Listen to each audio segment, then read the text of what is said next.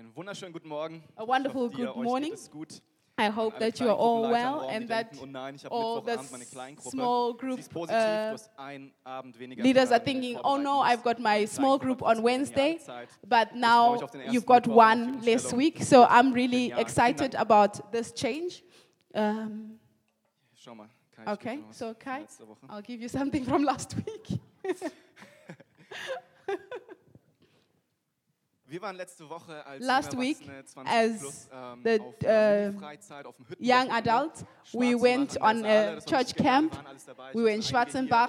How many were there? Cool. Okay, so here a few were there. So cool. Ähm, Um, alle junge Erwachsenen to all young adults, oder wenn du dich so zumindest so jung 18 to 30, or if you feel so young. On hier in der Tuesday, we have our Christmas celebration, so you are all invited. Wochenende. Es war eine But going back to the weekend, it was a great time.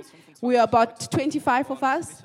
And Misha, who was leading the thing with me, you know, he da zu sein, uh, drove with me there to just prepare a few things. And as they gave us the, the campsite, you know, or the house, you know, it was a lovely house. And Und dann sind wir reingegangen. you're on a, a funny path, and the next thing you've got this beautiful barn and a beautiful kitchen, a beautiful like whole conference room. You know, I'm just really uh, advertising the house. It was really beautiful, and so we went in there and we went on the uh, higher floors, and as they were giving us the the rooms over, they were, das Licht an. Ich denke, and we opened the room, we switch on the light, and I realized Die ganzen Matratzen sind nackt. Ja, all the ein Kopfkissen drauf, keine mattresses are naked. Und They are, there is no bedding. There are more beds with no bedding, and I'm thinking, Die Teilnehmer ist falsch. uh, okay. Da stand nur drauf, bitte Bettwäsche mitbringen. And it was Wir haben darüber written, please bring- ja, Bettzeug oder Bettwäsche. It was written, Ähm, please bring your uh, uh, der Leute, die bedding. dabei hatten, waren So klar, Bettwäsche heißt Bettwäsche und nicht for many people, this meant just the covers, but not the whole duvet. So now, first we had to go all through the Bayreuth with my wife and to get like duvets and um, blankets for the people. And then next thing we had all these was nehmen. Und es war genug blankets and everyone could take something from the, for themselves. And Vorbereitung hat mich das alles so as we were preparing, it reminded me on a, s- vielen Jahren mal uh, of a story. Well, of a few years ago when I was in the Mongolei, Schlafsäcke ausgeliehen. Ich and we had to borrow some uh, sleeping bags because we didn't have enough things because we hadn't weiß es nicht actually understood. Auf jeden Fall hatten But anyways, we didn't have any sleeping bags, and me and some uh, girl that I once knew, we had to uh, borrow some die Wildnis, in die sleeping Wüste ging. Und bags. ich erinnere mich And I remember this sleeping bag, von dem Mädel, ja, uh, mine and also from that girl, it was really stinking. I don't know if it had ever been washed, an die Person kam. you know. Und, und es war so eine And it was a hard Ja, ich hab keine night.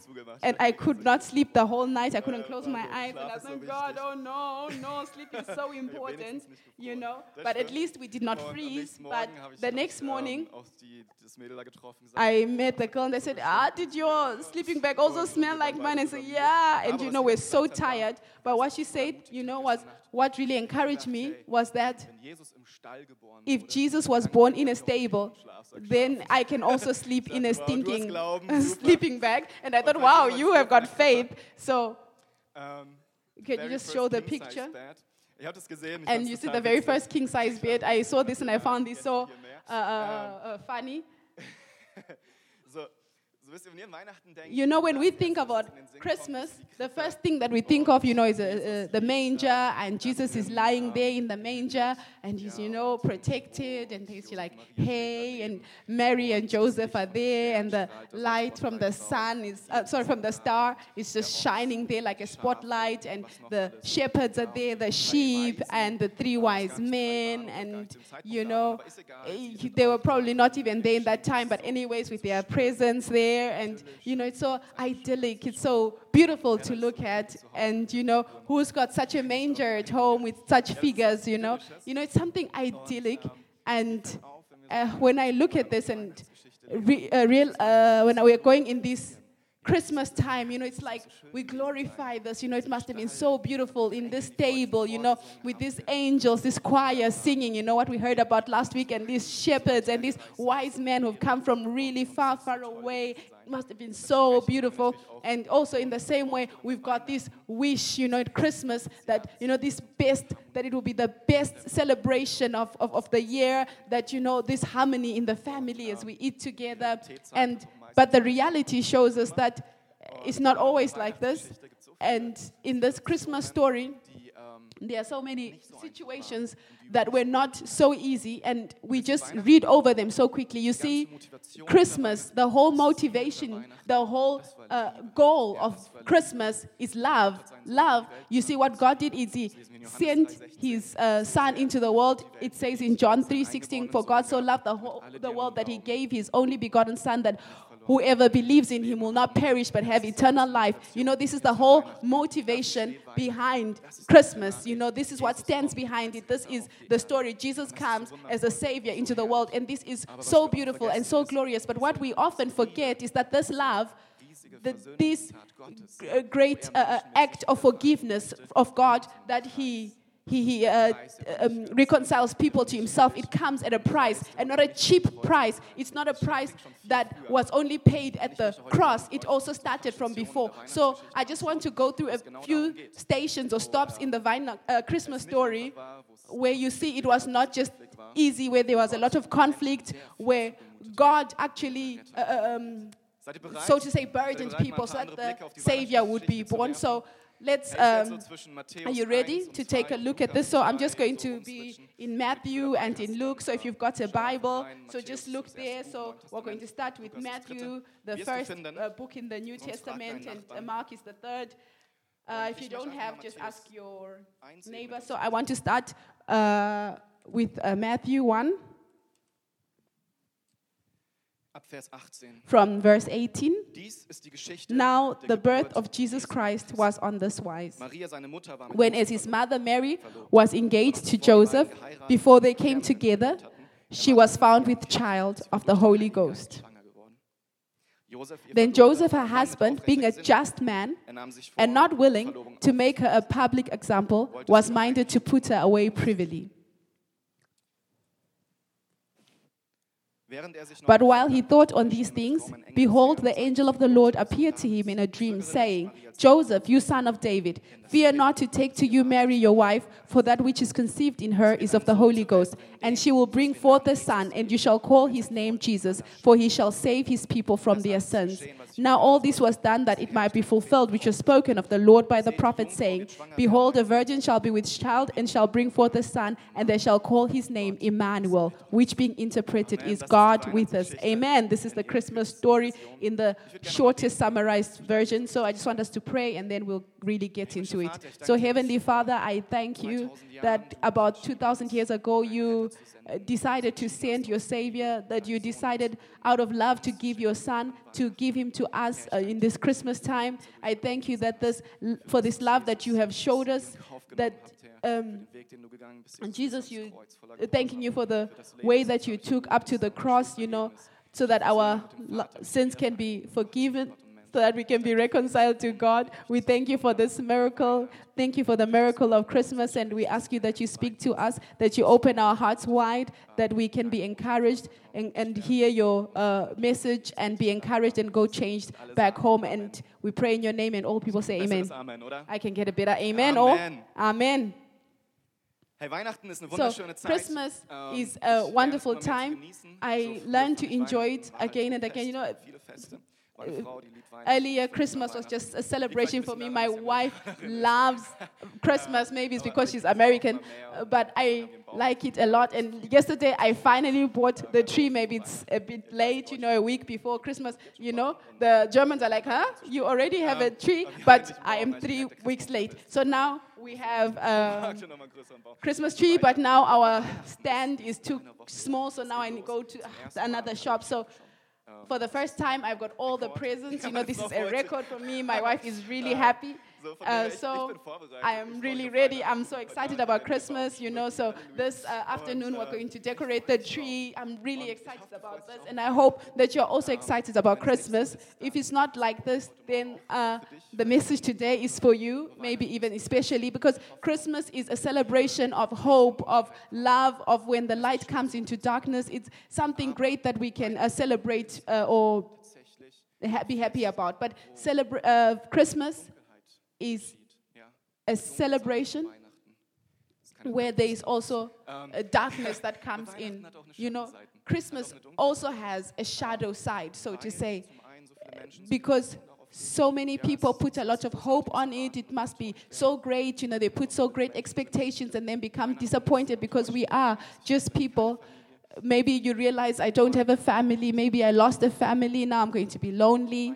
Christmas is a celebration where a lot of people fight and argue. They say that after Christmas, actually, a lot of people uh, apply for divorces because there's a lot of expectation on each other. There's a lot of disappointment and hurt that happens, and so people divorce after Christmas. So this is actually the dark side of Christmas.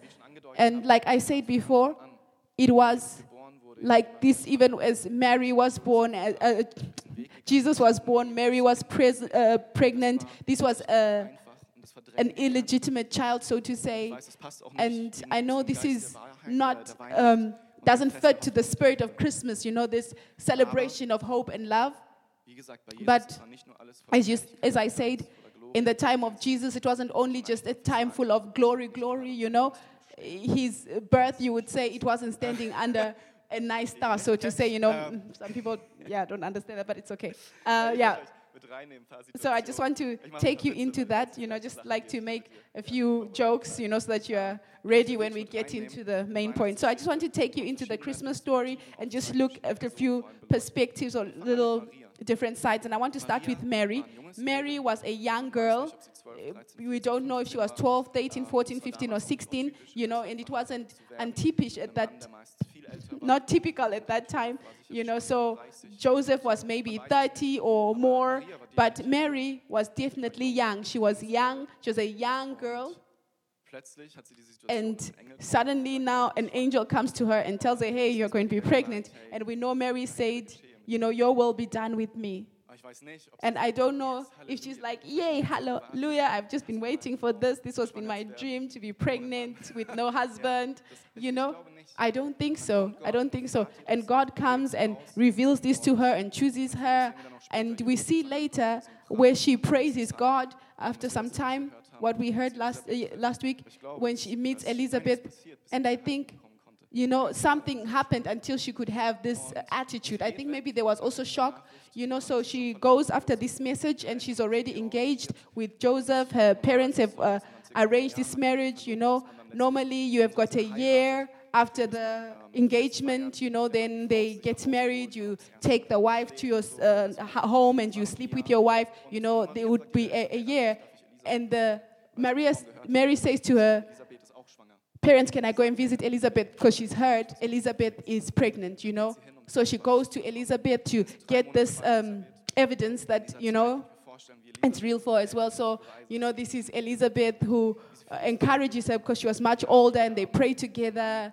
And, you know, her husband can't speak anymore. Elizabeth's husband, he's uh, dumb uh, because the angel made him dumb because he didn't believe, you know, in the beginning, you know, he, so Zacharias couldn't speak, and Mary comes into the situation, and I can just imagine that she was really encouraged, but she also really became conscious that, that this is really real. So she was uh, already three months uh, pregnant, so she went back. Uh, so now maybe you could even see the stomach, and she comes back into the village. She comes to Nazareth, and maybe 500 people used to live there, actually a small village, and she comes back, and maybe you know, ah, the whole village, ah, Mary is back, and there's there greeting her.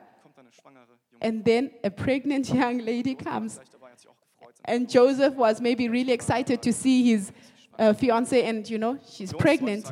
And you know, today, you know, we find it normal, you know, 15 year olds get pregnant, you know, but at that time, in that time, it was the most worst thing that could have happened. You know, this, it is actually brought dishonor to the village, dishonor to her parents, to her Joseph. She had really committed a, a son. It was really impossible what she'd done. And I can just imagine Mary is supposed now to explain, and she's standing there. You know what you say? Uh, a really bad explanation. Uh, it's God. Like really, Mary? Really? Didn't I bring you up to be honest? You know, we gave you all this love, and now you can't even tell us the truth. Who was it? Who was it? Maybe it was a, a, a Roman soldier who, who, who raped you, and she says it was God. Really? You know? Do you, do you just feel the tension that was in there? Mary, 12, 13, 14, 15, or 16, you know, she's suddenly pregnant you know, and she can't even explain it. And the whole village is now saying, okay, you know, what's the parents going to do? What's Joseph going to do? She's engaged, you know, they've already been to the civil office and they've signed, you know, you know, Mary, you know, she's in this whole tension. What does she do? Do you, do you feel a bit of this tension, this little, you know, uh, tension that you can read out of the story? Und vom Alten Testament her And in the Old Testament, there was a lot of possibilities, and one of the possibilities was to stone, you know, someone who has an illegitimate child. This was actually a sexual uh, sin, you know, this is adultery, and according to the Mosaic law, was to be stoned. So Mary is facing all these things, but you're thinking, God, why do you burden you her with this? You know, because from the beginning, this is a situation full of conflict. Wisst ihr, mein Thema heute You know, my topic this ist nur ein morning is that ich weiß gar nicht, ob wir die Folie schon hatten. without love is just a ce- without love is just a celebration. Und dieser Slogan, ohne Liebe And so this habt ihr schon slogan, without love, is just a celebration. It's like an Edeka uh, advert, you know. So last few years, they're always bringing uh, a um, an advert. This year it's got robots and so, but a year ago it was without love is just a celebration. And for me, it really stuck in because you know this is what Christmas is because Gott die Menschen so sehr liebt. this is why God did this, you know, because He loved the people so much. This is why He, so to say, burdened Mary with this, because without love, it's just a celebration. Maybe you can take this sentence with you today, because without the love of God, it's just a celebration. So, Joseph, um, now we read that the husband, Joseph, uh, that he was an upright man and he wasn't willing to make a public example of her. But while he thought on these things, this is now in verse 20, behold, the angel of the Lord appeared to him in a dream, saying, you know, and then the angel said, You will call his name Jesus. And so we, we, we read this and it says that Joseph was a just man. You know, Joseph had two possibilities. You know, we can imagine the whole village knows this and they are waiting to see how he will decide. And you know, Joseph has the power to go to the elders and, you know, to accuse her and say, hey, I accuse her for adultery, you know, and then she will get the judgment of being stoned. Or he could just give her a divorce letter and just deal with it quietly so that not to, Gut war, ich weiß es. uh, not to embarrass her, you know. But Joseph was thinking, okay, what am I supposed to do? But I can imagine he was hurt, he was disappointed. This is a, a man who feared God, and you know, Mary does this. And Joseph is thinking, what do I do with her? What do I do? Then he thinks, you know what? I'm just going to just make it secretly. You know, he must have been so disappointed. His heart must have been broken. And you know, I just find it so amazing, you know, such a love that he had for Mary to say, I forgive her, I just let her go. I'm not going to accuse you in front of the people, I'm just going to let you go. You know, maybe this is something for you. Maybe you are in a situation where you want to accuse someone and just ask God what he thinks about it. So, anyways, Joseph has a dream and an angel comes to him, and the angel, God says, Hey, that child is really from me. Don't be afraid to marry this girl. And I thought, Jesus, oh God, why didn't you say it to them at the same time? You know, why do you say tell it to Joseph so late? You know, this embarrassment, this, ah, you know, this broken heart, this fighting for this decision. What do I do now with Mary? What do I do with my fiance? Oh God, why don't you just come at the same time? You know, hey, Joseph, I just told Mary that she's going to be pregnant or she's pregnant. Hey, just believe. You know, it was going to be so much simpler. God, why, why, why did you come so late? And, you know, I've asked myself, but you know, Aber wisst ihr, Gott kommt. Gott kommt. God comes. God doesn't come too late. God comes at the right time. And maybe he wanted to test Joseph, see what is in his heart, you know. Ne? Aber, aber er But nicht zu lange gewartet. Er. God came on time. He didn't wait too long. So Joseph marries, um, Mary takes her as his wife, and they go through this together. I don't know if the village was like. Uh, Made them like outsiders. I don't know what this meant for his business because we know Joseph was a carpenter. You know, he was working with uh, wood. You know, he had a business in the city. and with his father. And we don't know what this meant for his business, you know. What, you know, what if the name of your company is like lost? You know, these are all thoughts, you know, these are all thoughts, you know, when we read this story, we don't think about this, you know. These decisions, they work out a lot, you know, but they know God has said it, so we're going to do it. They are obedient, they want to be the servants of God, they want to hope. They, and they want to receive this life. And I believe that God provided for them and protected them in this time, but it was not easy. It was not easy. But you know, angeschnitten. we don't read about Mary's parents. I can imagine what was going on in their heads. Mary is pregnant, you know, who's going to marry our daughter? The engagement is over. Müssen wir sie versorgen. Now we have to provide for her, you know. All these thoughts, just this terrible situation, a terrible situation. And God still gave them to them, you know, gave it to them and trusted it with them. You know, these people had to carry so much to fulfill the will of God.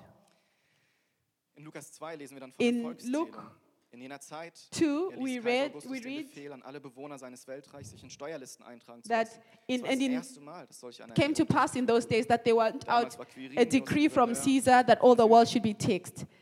And this taxing was first made when Cyrenius was governor of Syria.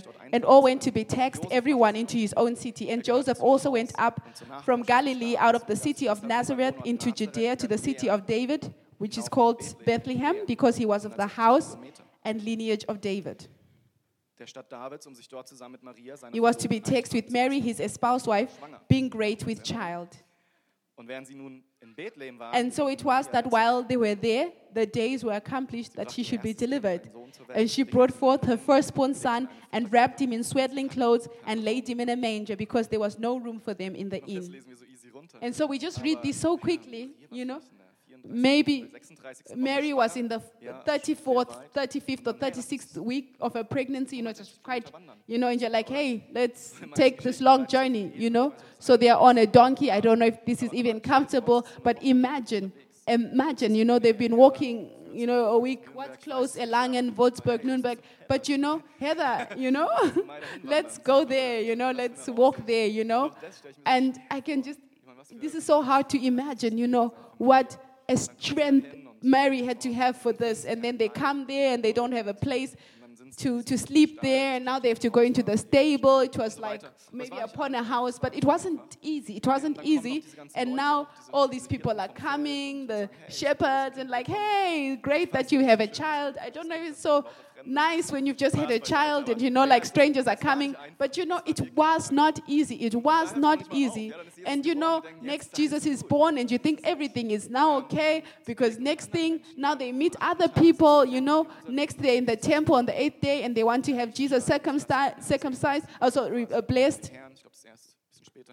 Uh, maybe this happened a little later, but anyways, they meet a woman there, Hannah, Anna in English, and she's a prophetess, and she's praying in the temple day and night. You see this in Luke uh, 2, damals auch eine Prophetin namens 36 to 37. Tochter Penuels aus dem Stamm Ascher. Sie war schon sehr alt. Nach And there was one Anna, war ihr Mann gestorben. prophetess, the daughter of Phanuel of the tribe of Aser. She was of great age, and she had lived with her husband seven years from her virginity. And she was a widow of about fourscore and four years, which departed not from the temple, but served God with fastings and prayers night and day. This is all we read about Anna, you know. But this is the next person that they meet, you know. You know, no matter, uh, depending on how you, you read this, you could have even been a hundred years, you know. She, her husband had died, you know, seven years after they got married, you know. So in this culture, when your husband dies, it's really bad. You don't know what to do. Maybe you go back to your uh, parents. There's no social system, you know. There is no, you don't get like money for being a widow. So her husband dies. She's maybe uh, early 20s, you know, who's uh, seven or less than seven years married, me. so a few people here, you know, it's, it's not easy, it's not nice. And, you know, the uh, wife or the husband that you love, sorry, the husband that you love, when he dies, it's not a, a beautiful situation. I find it so great here with Anna. She could have accused God, but what did she do? She goes into the temple of God and prays night and day. She's praying for the Messiah to come, that Israel will be uh, uh, saved. She's got hope and she's got uh, faith, you know, she had every reason to be frustrated, but she decided. To be full of hope and full of faith. You know, this is something that she has. Um, similar to all the people that we've read about now, you know. She could have been frustrated, you know, why do I have to go through this? Why are you coming too late, you know? But they decide to have hope and faith. You see it in how they live their life faith and hope. And I find it so uh, amazing uh, about Anna, you know. She is maybe at the end of her life, but she's not at the end of her hope. So she's waiting for the Messiah to come. Und dann sind wir noch nicht.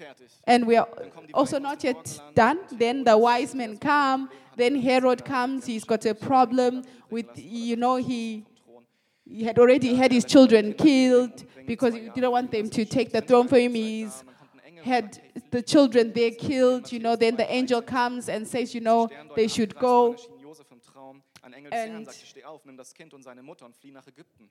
In Bleib dort, bis Matthew ich dir neue Anweisungen 2:13, gebe, Denn Herodes wird das Kind suchen lassen, weil er es umbringen will. Da stand Josef mitten in der Nacht auf, machte sich mit dem Kind und dessen Mutter auf den Weg nach Ägypten. in Matthew 2 from verse 18. So we read how they left. They left uh, running away from Herod. So they didn't have time actually to pack, you know. Maybe he was a year old, a year and a half, and now they have to run away to Egypt. They're refugees, you know, they're, they're, they're fleeing for their lives and they're, they're fleeing. You know, this is our beautiful Christmas. You know, Jesus from the beginning, full of conflict. Now, first the mother, now himself. It's you know the enemy knows you know who is trying to get there so as herod died from verse 19 there of matthew 2 but when herod was dead behold an angel of the lord appeared in a dream to joseph in egypt saying arise and take the young child and his mother and go into the land of israel for they are dead which sought the young las- child's life and he arose and took the young child and his mother and came into the land of israel but when he heard that Archelaus did reign in Judea in the room of his father Herod, he was afraid to go there. Notwithstanding being warned of God in a dream, he turned aside into the parts of Galilee and he came and dwelt in a city called Nazareth, that it might be fulfilled, which was spoken by the prophet. He should be called a Nazarene. So, you know, they've got maybe the gold from the wise people. You know, they are still scared for the life of their ch- child and their, themselves because, you know, the son of Herod has become king, you know. And the angel says, Go to Nazareth. And she's like, What? Nazareth? You know? But that's where everything starts, you know. There's the family, the, uh, you know, the illegitimate child. Now they have to go back to Nazareth. And Jesus lernt den Beruf. uh, Joseph is working as a carpenter, and Jesus learns this. Um, so it was full of conflict from the beginning, and this is what God uh, put upon these people. And I think Christmas is just a mirror of life.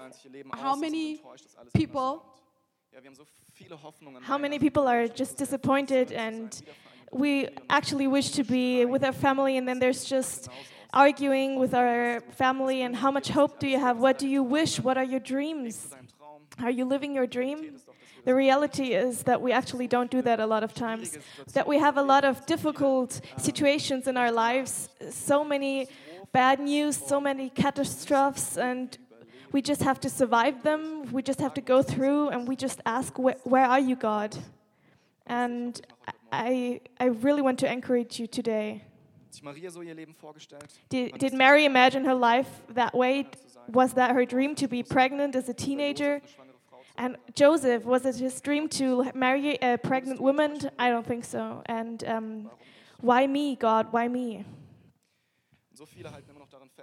And so many people still think that belongings are important, that things are making you happy. And I would be the most happy man if I would have the iPhone, the new one. And I hope that you just get that that won't make you happy in the long run. And it's just a dream. And I do know a lot of people who want to win a lotto and they just um, Aber, aber sie tun's. they just get their money and they give it to like things they don't really need. Vielleicht können wir die nächste Stelle einblenden. And I just want to go Vers 6 bis further on. First Peter 5, 6 euch to 7. Unter Gottes starke Hand, damit euch erhöhen kann, wenn die Zeit gekommen ist. Humble yourselves, therefore, under the mighty hand of God, that he may exalt you in due time, casting all your care upon him, for he cares for you. And you know what the Greek says vor Gottes allmächtige is that we, if we are willing to dieser Hand wirklich zu sein und be underneath the hand of God, that we are going to live Dinge zum Besten dienen wird. and we are going to see how God is going to Warum sage ich bring everything into the good for us. Why am I saying this? It's because of Mary and Joseph. If they hear this voice of God and if they get this thing from God and they just have to um, fight the fight God gives them and they just yeah cast all their fears on Him and get underneath His hands and um,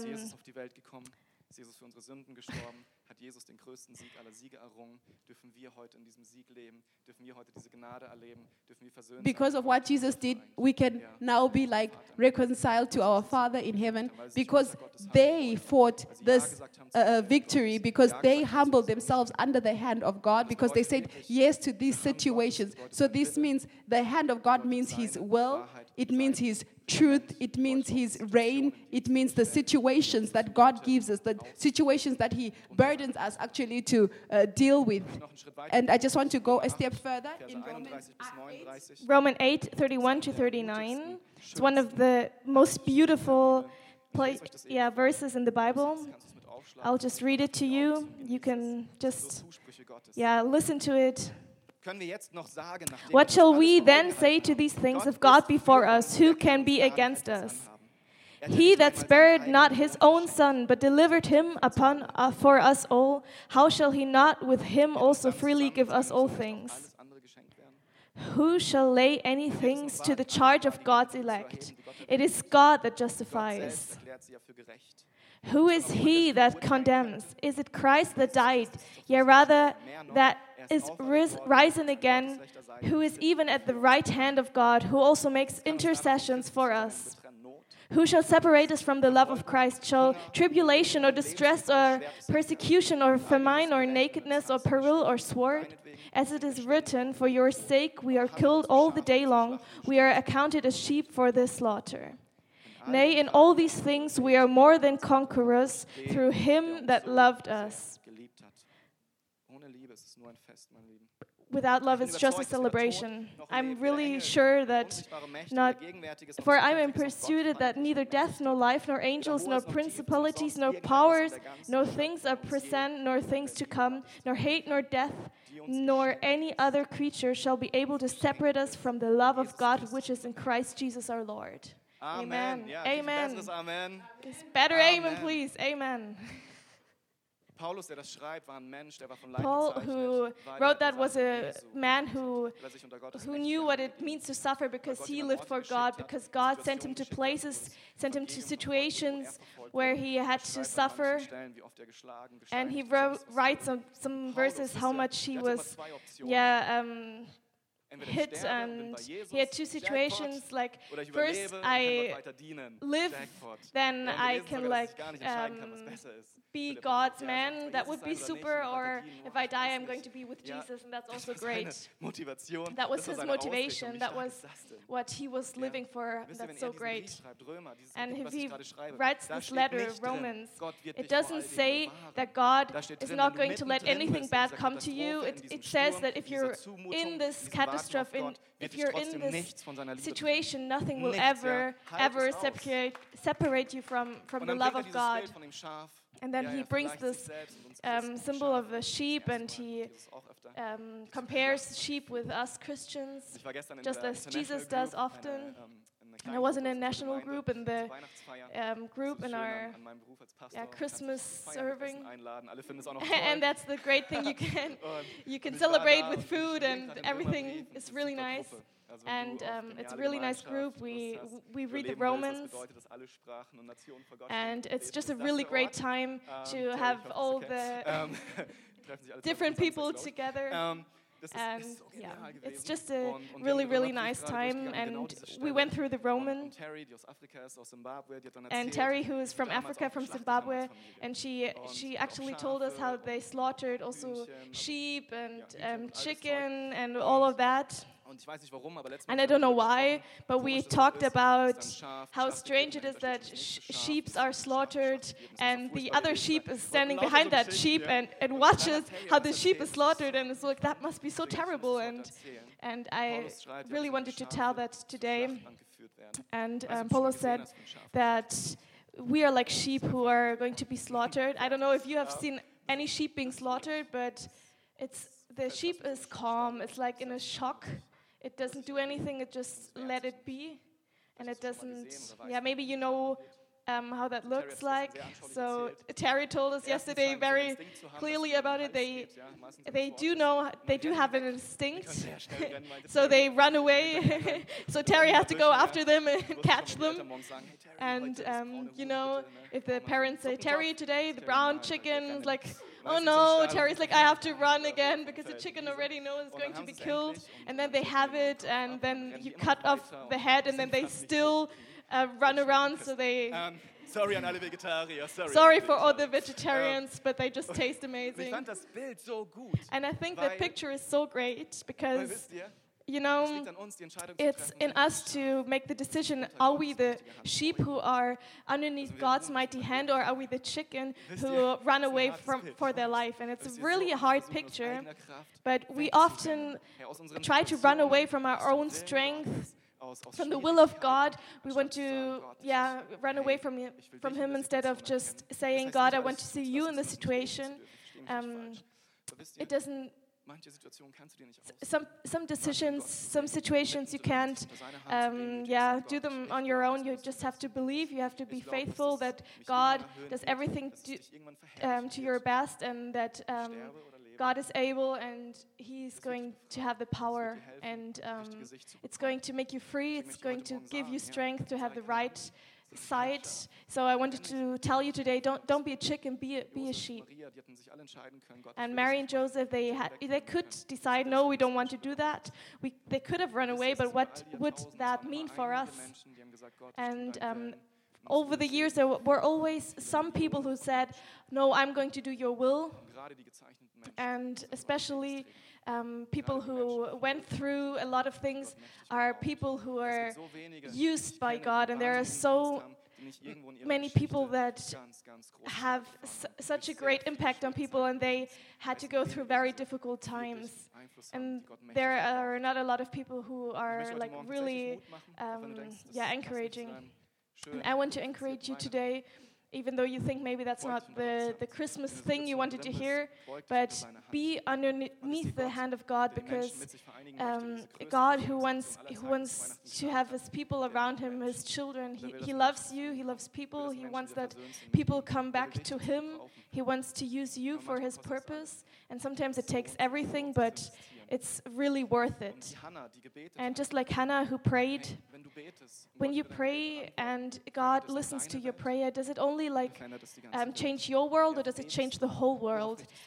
How are you praying? What, what are you looking at while praying? And at Christmas, we get so many presents and gifts, and also, of course, Jesus. Shouldn't we be, um, yeah, shouldn't we be able to give everything to other people because Jesus did it for us? And I wanted to end with another story. I found it, and um, yeah, I like it very much. It's out of the English. I tried to translate, so please forgive me if it doesn't. List, yeah, it's not that. It's it's a story about um, Christmas, and it shows how God um, is, and the band can come in front. That's the ending. Andrea, danke. Ähm, Sorry. danke, Andrea. Thank you, Andrea. You're so good. Ein brandneuer Pastor, The brand new pastor and his wife, newly assigned to the first ministry to reopen a church in suburban Brooklyn, arrived in early October excited about their opportunities. When they saw their church, it was very run down and needed much work. They set a goal to have everything done in time to have their first service on Christmas Eve. They worked hard, repairing pews, plastering walls, painting, etc. And on December the 18th, we're ahead of schedule and just about finished. On December the 19th, a terrible temp- t- tempest, a driving rainstorm, hit the area and lasted for two days. On the 21st, the pastor went over to the church. His heart sank when he saw that the roof had leaked, causing a large area of plaster about 20 feet by 8 feet to fall off the front wall of the sanctuary just behind the pulpit, beginning about head high. eine große Fläche gelockert und ist zu Boden gegangen. The Pastor cleaned up the mess on the floor and, not knowing what else to do but postpone the Christmas Eve service, headed home. zuzumachen bis Heiligabend. Auf dem Weg On the way, he noticed that a local business was having a flea market type sale for charity, so he stopped in. One of the items was a beautiful handmade ivory colored crochet tablecloth with exquisite work, fine colors, and a cross embroidered right in the center. It was just the right size to cover up the hole in the front wall. He bought it and headed back to the church. By this time, it had started to snow. An older woman running from the opposite direction was trying to catch the bus. She missed it. The pastor invited her to wait in the warm chur- church for the next bus um, 45 minutes later. She sat in the pew and paid no attention to the pastor while he got a ladder, hangers, etc., to put up the tablecloth as a wall tapestry. The pastor could hardly believe how beautiful it looked, and it covered up the entire problem area. Then he noticed the woman walking down the center aisle. Her face was like sheet. Pastor, he, she asked, where did you get that tablecloth from? The pastor explained. The woman asked him to check the lower right corner to see if the in- initials EBG were croch- crocheted into um, it there. They, they were. These were the initials of the woman, and she had made this tablecloth 35 years before in Austria. The woman could hardly believe it as the pastor told how he had just gotten the tablecloth. The woman explained that before sh- um, the war, she, she and her husband were well to do people in Austria. When the Nazis came, she was forced to leave. Her husband was going to follow her the next week. She was captured, sent to prison, and never saw her husband or her home again. The pastor wanted to give her the tablecloth, but she made the pastor keep it for the church. The pastor insisted on driving her home. That was the least he could do. She lived on the other side of Staten Island and was only in Brooklyn for the day for a house cleaning job. What a wonderful service they had on Christmas Eve. The church was almost full. The music and the spirit were great. Die Musik und At the end of the service, the pastor and his wife greeted everyone at the door, and many said that they would return. One older man, whom, whom the pastor recognized from the neighborhood, continued to sit in one of the pews and stare, and the pastor wondered why he wasn't leaving. Kirche nicht verließ. The man asked him where he got the tablecloth on the front wall because it was identical to one that his wife had made years ago when they lived in Austria before the war. And how could there be two tablecloths so much alike? He told the pastor how the Nazis came, how he forced his wife to flee for her safety, and he was supposed to follow her. But he was arrested and put into prison. He never saw his wife or his home again, all the 35 years in between. The pastor asked him if he would allow him to take him for a little ride. They drove to Staten Island and to the same house where the pastor had taken the woman three days earlier. He helped the man climb the three flights of stairs to the woman's apartment, knocked on the door, and he saw the greatest Christmas reunion he could ever imagine. Ich finde, es ist so eine schöne Geschichte. I think that's such a beautiful 35 Loving people who are separated for 35 years, a loving couple who had to 30 Jahre getrennt. be separated so long and had to suffer from that separation. and They are in reunion and how much beauty that is. You know, God is separated from us people like for thousands and thousands of years. And even since Jesus came on to, the earth for us, he's still separated from uh, most of the people. But. God is waiting for such a long time for you. Because he loves you, he loves the people, he loves you, and he's a God of, um, relationships and he wanted to send Jesus to du zu Gott kommen kannst, um, have das Leben leben kannst, zu dem Gott dich a relationship with you. Ich möchte dich heute Morgen fragen, And I wanted to ask you this Um, morning, maybe we can all stand up. Ich heute Morgen fragen, ob du I wanted to ask you this morning möchtest für dich. Wenn du heute Morgen hier bist if you want ja, das ist das to erste Mal da, vielleicht auch schon Yeah. regelmäßig, aber du, du hast noch nie Jesus receive this for you, if you haven't received Jesus as your Wunder in deinem Savior, if you don't know the miracle in your heart zu deinem Vater, to be reu- ähm, in reunion with God, your Father, I want to Es ist einfach ask you to do this this morning. It's just one prayer, Jesus hört es und er wird in dein away, Herz hineinziehen und dich verändern. and Jesus will hear you, and He will make the beginning of a wonderful life. Maybe it's not going to be easy, but it's going to be wonderful.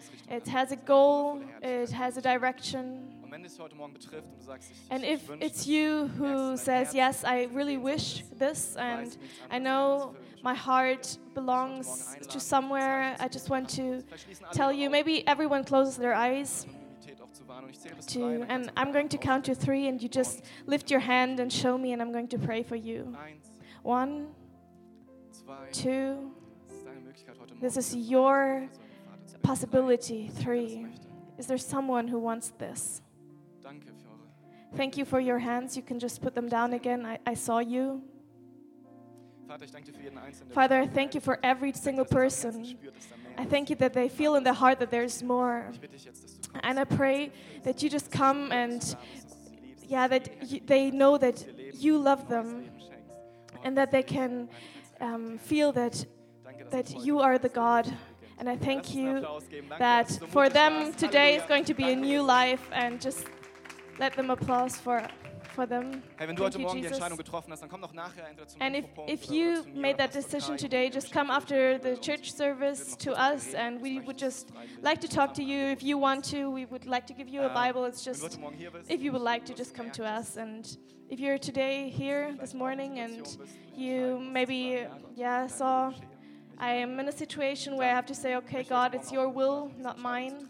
I just want to encourage you that you make this, deci- this decision, that you have faith instead of frustration in your heart. dass du ein schönes Weihnachten And I wish you to have a beautiful Christmas Eve. dass- dass Jesus But I also want er you to understand that Jesus is everything you need.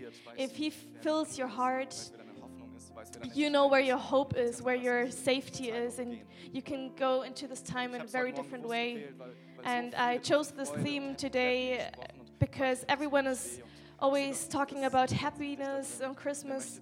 And God sees your frustration, but He He wants to change this. And maybe you need um, healing. Maybe you need forgiveness. Maybe you need to forgive people. Doesn't matter what it is today. I just want to encourage you to just talk to God. Maybe we can just turn up the volume. Um, just Tell it to Him in your heart where you want Him to do something in your life. Just tell Him ihn ein, dein yourself Herz, deine Sicht zu and just give Him room in your heart to to make a change, for Him to make a change in your life. Ich gebe dir einen kurzen Moment. Mach das I'm just giving a short moment to you.